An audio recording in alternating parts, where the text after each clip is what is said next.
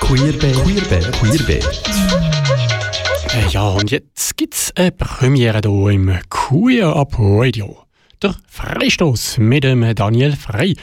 Heute natürlich zur Abstimmung über die Erweiterung der Rassismus-Strafnorm vom 9. Februar.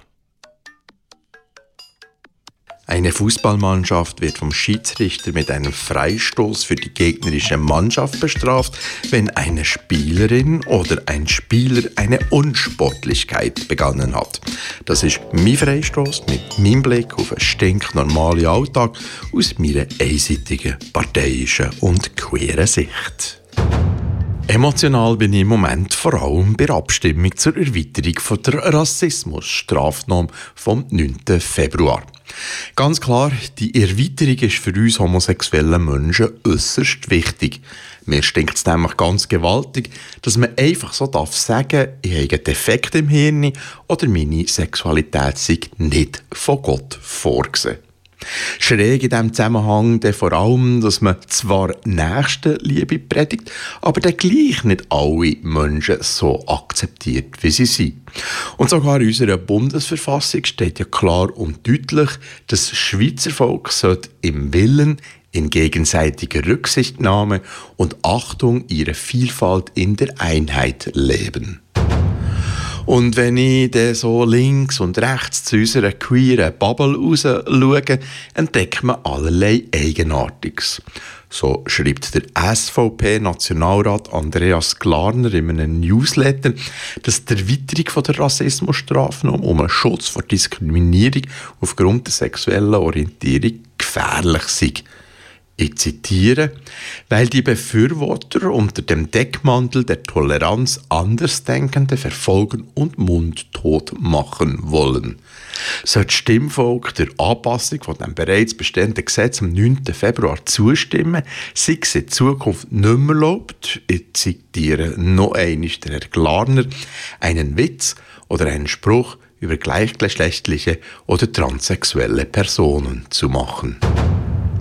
Die ewige Angst um Stammtischwitze ist ja besonders witzig. Darf man noch schwulen Witze erzählen, titelt zum Beispiel die Berner Zeitung und druckt ja auch gerade so einen schwulen Witz ab. Wollt ihr ihn hören? Wie viele Schwule braucht es für eine Glühbirne zu wechseln? Kennen. Schwule sind ja besonders gern im Feisteren, im Darkroom. so witzig. Letzte Woche habe ich in einer Zeitung auch gelesen, dass fast 10% der Erwachsenen in der Schweiz Homosexualität unmoralisch finden. Beim Spazieren heute Morgen durch die Stadt habe ich ein Spiel gemacht und die Leute, die mir entgegengelaufen sind, zählt. Eins, zwei, drei, vier, fünf, sechs, sieben, acht, neun. Findet mich unmoralisch. Eins, zwei, drei, vier, fünf, sechs, sieben, acht, neun, findet mich unmoralisch und so weiter.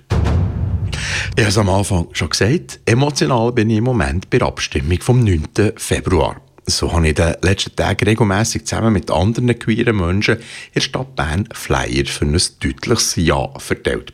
Und das ist wunderbar, da erstens sich viele Menschen aus unserer Community für das Ja einsetzen und zweitens auch, weil die meist angesprochenen Personen äußerst positiv reagieren.